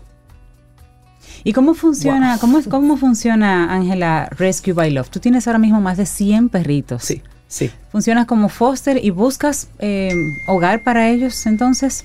Eh, la idea es rehabilitar a todos los perritos y darlos en adopción. Lamentablemente, muchos son mestizos. Y al ser mestizos no consiguen hogar. Eso no dan estatus. Yo tengo un mestizo aquí, un loquito precioso Ay, que sí. adoro, que se llama Cocoa. Y, y puedo entender si la gente tiende a querer el perrito de raza, pero el perrito, el viralata tiene 10 razas juntas. Eso Claro. lo que Es un eso, eso. superpoder. Sí, sí, por ejemplo, Cocoa- a Cocoa yo le pongo una raza por día. Hoy tú eres. Sí, hoy tú eres un galgo. O- hoy tú eres un pastor alemán. Ah, por Yo eso lo veo diferente cada sí, vez, entonces asume por, eh, eh, personalidades personalidad. distintas. Pero hablemos un poco. Ángela, sobre, sobre el tema de las de las mascotas, de la venta de mascotas, que yo entiendo que eso es algo que con el tiempo tiene que desaparecer. Es decir, la gente, esto, la venta de mascotas como negocio, eso es por un lado que es de los responsables ¿m? de que también luego tengamos perros en las calles. Ese es el detalle. Por ejemplo, hay una sobrepoblación de husky. Por exacto. ponerte un caso. Entonces, el año pasado yo rescaté tres huskies. Gracias a Dios, dos se adoptaron. Una todavía no se ha adoptado. Pero tú ves el animalito y es que lo compran barato. Lo compran en 4, 5, 6 mil pesos. Pero el husky es un perro de alto mantenimiento. Por supuesto que requiere una atención especializada. Activo. Eh, requiere, aten- tú tienes que mantenerlo con los cuidados, la piel, la alimentación, todo. Sí. Cuando la persona lo compra, lo adquiere, llega un momento en que ya no lo quiere. No, y que, y que está comprando el peluchito. Sí. Es decir, está comprando el, que se ve bonito, pero ese perro crece, y bota mucho pelaje. Sí. Y este clima no está para apto para este para esa No, y raza. cuando empiezan a enfermar, que es un dineral. una Por mascota. supuesto. Es una inversión. Hoy en día una de las cosas más difíciles en el refugio y con y muchos dueños es mantener un perrito. O sea, so- puede ser la alimentación de la marca que tú quieras, pero cuando tú vas a una veterinaria, los cuidados que conlleva, si es castrarlo, vacunarlo, una pastilla te puede costar 4 mil pesos para Claro. protección de Sí. pulga garrapata. Entonces, Sí. eso hace que mucha gente, aunque tenga el animalito en su casa y de raza, sopese. Sí. Se vuelve una inversión Así es. se vuelve una inversión. Pero cuando hay amor, cuando hay un vínculo entre la mascota y el propietario, eso es algo normal. Mira, yo no me imagino. de- ¿Y cómo que- tú te estás haciendo? Porque tienes ahora mismo ciento y tantos Sí. perros contigo. Yo tengo muchos que son minusválidos y viejitos. Ok. Wow. Eso me el alma. Ay. Claro. Sí, los minusválidos, sí. Yo tengo muchos minusválidos. Eh, eh, me han adoptado minusválidos. Yo tengo, me adoptaron dos en, en Europa. Neni está en España, en Cantabria. Tengo a Lupe, que me la adoptaron aquí. Ella tenía problemas motores, pero me la adoptó una familia y la ama y la cuida mucho. Qué bueno. Eh, pero no es tan fácil, o sea, yo trato de hacerlo, yo trato de no olvidar lo que me motiva, Ujú. pero ningún día Claro. es fácil. Claro. Ay, me pongo emocionado. Sí, sí, sí, debe, debe, debe ser difícil. Y tú Por estás en- supuesto, tú claro. que estás en el meollo, porque uno lo ve de manera periférica, un perrito en la calle, ay, pobrecito, pero tú estás ahí en el centro de la acción. ¿Cómo ves tú a, a- a la República Dominicana, la conciencia en República Dominicana en, cuanto a, en cuanto a tenencia? ¿Estamos mejor? ¿Estamos peor? Em, Tú que tienes 20 años en el, en el, en el, en el se- ambiente. Se, conoce más. La gente es consciente que hay personas que cuidan los animales, pero no se involucra. Yo siempre digo que si no eres parte de la solución, eres parte del problema. Si yo vivo en un residencial y llega una gata y la gata pare, hay 22 apartamentos. ¿Por qué entre los 22 apartamentos nos reunimos, esterilizamos la gata, Exacto. le buscamos casa a los gatitos? Pueden dar 150 pesos cada uno y se resuelve. ¿Ya? Pero no, tú coges un teléfono, mire, donde yo vivo dejaron una gata aquí, no la queremos votar. Exacto. Sí. Vengan y resuelvan. Te lo puedo enseñar, los mensajes están así mismo. Exacto. Entonces, si yo no soy parte de la solución, estoy siendo parte del problema. Claro. Porque ¿qué yo hago con esos animalitos? Los abandono. Luego tuve un reporte, una gata con una, una caja parida con gatito, Sí. unos perros bebés. Entonces, mi- aunque hay conciencia, hay conciencia y conocimiento de que hay fundaciones, hay grupos y hay rescatistas. Pero poca gente se involucra. No todo el mundo encuentra un perro chocado, lo lleva a la veterinaria, paga la recuperación y luego lo adopta. Eso hiciste tú. Pero eso no lo hace todo el mundo. Con el super Claro. cocoa, sí. ¿Cómo, ¿Cómo la gente, es verdad, Ángela, lo que tú dices, porque hay un nivel de conciencia, pero, pero nos- no nos involucramos? No, no, no. ¿Cómo, ¿Cómo la gente puede decir, bueno, es que yo tengo trabajo, yo no tengo tiempo para eso, pero hay otras formas de, por ejemplo, apoyar una, una institución como la tuya en Rescue by Love? ¿Cuáles formas, no presenciales tal vez, pudiera tener una persona para involucrarte? Tú necesitas toda clase de ayuda. Todo. Desde económica para 126 comprar perritos. son ciento y pico de y perritos. hay que mantenerlos. Y tú estás sola. Gente que diga, mira, yo, ah, yo tengo tiempo disponible para ir los sábados a ayudarte a bañar. O yo tengo una tía veterinaria que podemos ir una vez cada dos ¿O meses. dónde te transfiero para aportar O para la te- comida? co- ¿Qué vías? Un centro como tú que se dedica a eso en, en cuerpo y alma y de verdad, de verdad que me quito el sombrero, porque eres tú solita. ¿Cómo te ayudamos, aun así sea desde fuera? Bueno, las donaciones de detergentes, alimento, alimento enlatado, Ok. aportes a las veterinarias, yo de un millón. Wow. ¿en serio? aportes a las veterinarias. Las donaciones eh, económicas para el refugio la pueden hacer a las cuentas que tenemos disponibles o directamente a- al veterinario. Mira, yo quiero ador- Aportarle. aportarte eh, eh, 500 pesos. Ujú. ¿A cuál A la cuenta? deuda de Ángela. Ajá, tú llamas y lo aportas, mandas el comprobante. ¿Quieres donarme alimentos?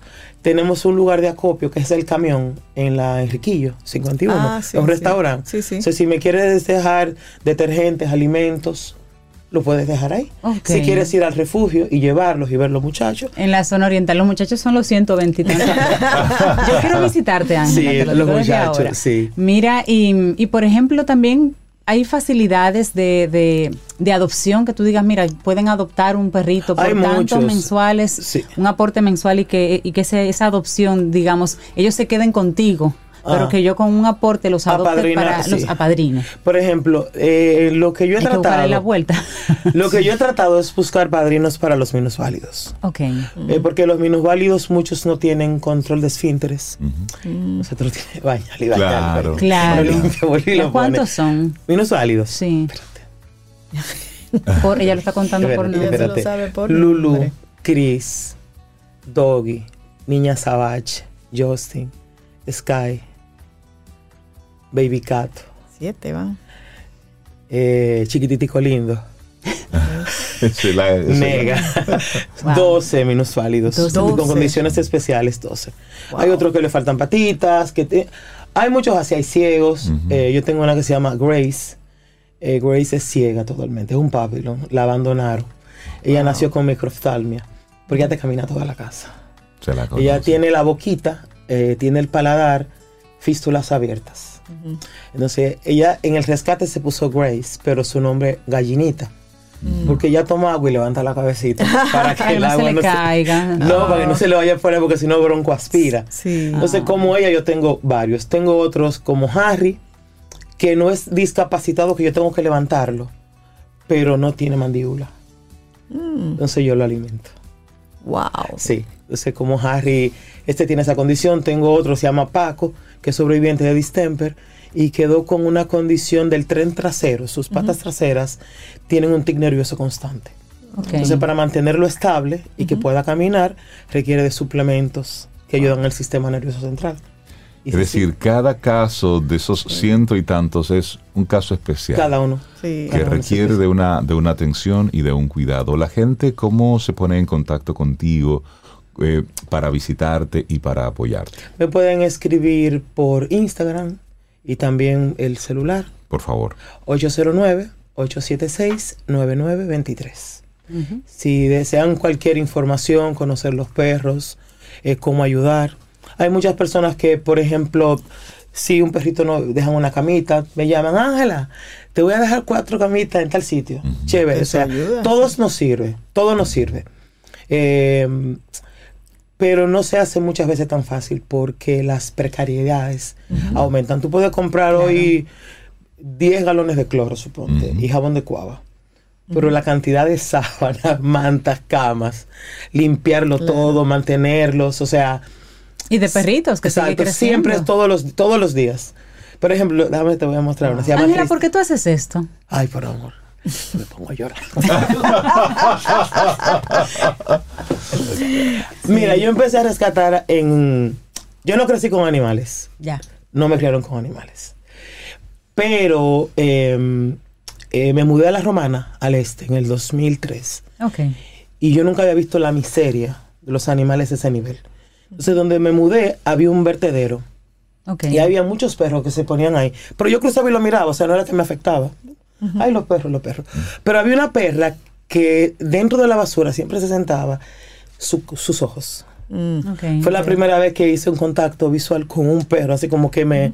Y era porque siempre que íbamos a salir, teníamos que frenar.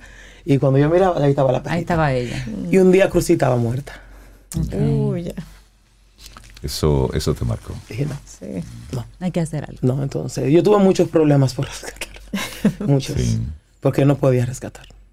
Mi asignación, donde yo a, don- a lo que yo fui a la romana, yo no podía hacerlo. Ok. Eso me trajo muchos problemas, pero yo lo hacía. Y no me arrepiento. Ya. Ahora estás aquí en Santo Domingo Este. Sí. Y ahí los tienes. A los muchachos sí, ahí están toditos. Yo, bueno, ahí de, de ahí yo tengo de, de la romana, de Higüey, de rescates que vinieron conmigo. Ah, lo tiene trajiste. 14, los rescates en Venerito. Chiquititico Lindo tiene 12, en Higüey, Mamatingó. Wow. Soda de ahí también. Soda. Sí. Wow. Wow.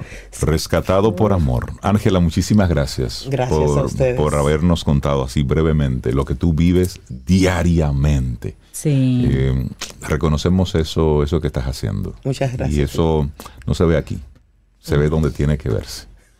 Así, que reconocemos eso y ojalá que muchos Camino al Sol oyentes se puedan sumar y apoyarte de una forma u otra. Cualquier ayuda es Todo, válida. todo y es agradecido, y válido, necesario. Así es. Te vamos a extender invitaciones periódicas para que digas en qué estatus están, quiénes están disponibles para, para adopción, Adopción, para que sí. se muevan, para que Por se muevan y consigan Y su Forever Home. Nos Sí. mandas fotografías, formas Sí. de con sus nombres para ver si podemos encontrarle casa. Sí, alguno de muchos, ellos. muchos, Así es. muchos. Que tengas un excelente día. Muchísimas gracias. Gracias por eso, Ángel. Gracias. Llegamos hacia el final de nuestro programa Camino al Sol por el día de hoy. Mañana, si el universo sigue conspirando, si usted quiere, si nosotros estamos aquí, tendremos un nuevo Camino al Sol. Así será. Mientras tanto, Mark Anthony con esto que me encanta, Flor Pálida. Así nos vamos. Lindo Mira para día. tus perritos, Ángela. Aquí termina Camino al Sol. Pero el día apenas comienza. Vívelo Camino al Sol.